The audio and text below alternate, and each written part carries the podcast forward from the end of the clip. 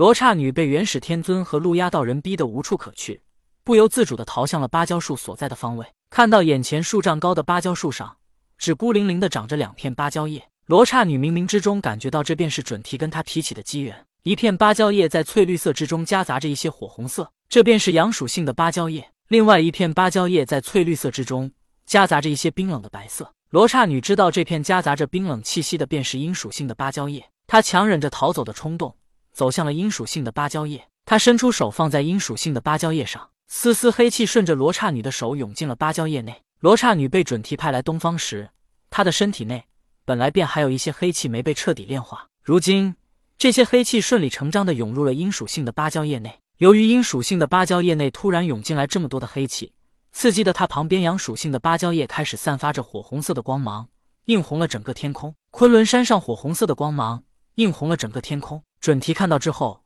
笑了，这是属于他西方教罗刹女的机缘。玉帝和老子同时也感应到这火红色的光芒，老子知道是有灵宝出世，他是炼器行家，就算得不到这样的灵宝，也必须去了解一番，以便于他也能炼制出来。玉帝本想去一趟，可是他感应到老子的行动之后，他便不再去了，因为他知道现在道教三清名义上已经凌驾于同属道教的玉帝之上，如果他就这么去了，很可能会丢人现眼。童天看到火红色光芒之后，以很快的速度赶到了昆仑山。当童天到了之后，老子也从不远的地方而来，看到童天和老子驾到，陆压躬身行礼道：“小神陆压拜见灵宝天尊、道德天尊。”童天只是点了点头。陆压当年可没少杀截教弟子，童天对他可没什么好感，当然，童天对他也没什么恨不恨的了。产截二教大战，这些散仙也只能随波逐流，投靠一方。现在通天教主的执念在童天这里，也只不过就剩下覆灭西方教了。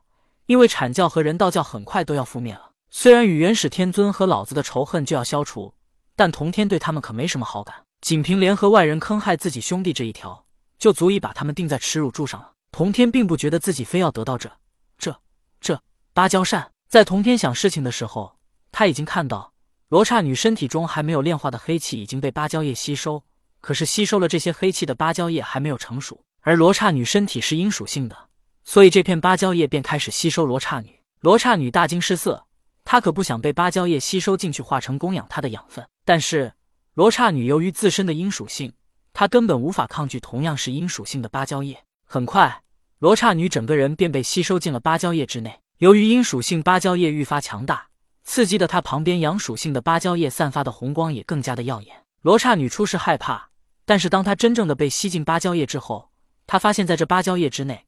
并没有诞生什么意识，可以说此时的他便是芭蕉叶，芭蕉叶便是他。以前碧云童子已经死亡，他没了身体，只是拥有灵魂。修道者比普通凡人更要怕死，因为凡人知道自己无法成仙，已经无奈，或者说只能接受自己活几十年的命运。但是修道者不同，他们是修道者，只要修炼，轻松能活几百年。如果再能成仙，活几万年、几十万年，甚至是与天地同寿都有可能。在这种情况下，修道者比凡人更加惜命，为了活着，碧云童子吞噬灵魂，所以才会成为罗刹女。可是现在，她进入了芭蕉叶之内，可以说她便会像哪吒的莲花化身一样，她会拥有芭蕉叶的身体。想到这里，罗刹女便不再想其他的，也不再顾忌自己身体内的阴气，而是全身心的与芭蕉叶融合起来。而随着罗刹女与芭蕉叶的融合，这也是童天看到的，芭蕉叶渐渐的变成了芭蕉扇。当芭蕉叶变成芭蕉扇之后，芭蕉扇又慢慢的向着人的身体变化。碧云童子所在的芭蕉叶内，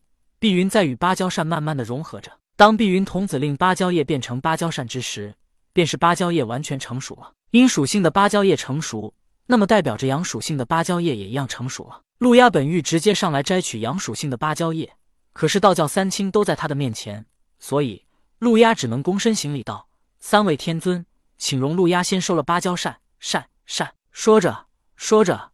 陆压便说不下去了。元始天尊已经答应把阳属性的芭蕉扇给陆压，他微微点了点头。老子本不想给陆压，可是他现在还没想到一个好的理由出手，并且那陆压在他看来还是一个小辈儿，他作为长辈，怎能向小辈抢夺呢？就在他们这一愣神的功夫，童天可不讲究什么你的我的，他直接先一步把阳属性的芭蕉扇收进了乾坤袋里，并顺手把碧云童子正在变化的身体上覆盖了一件道袍。毕竟此时碧云童子在无意识的情况下。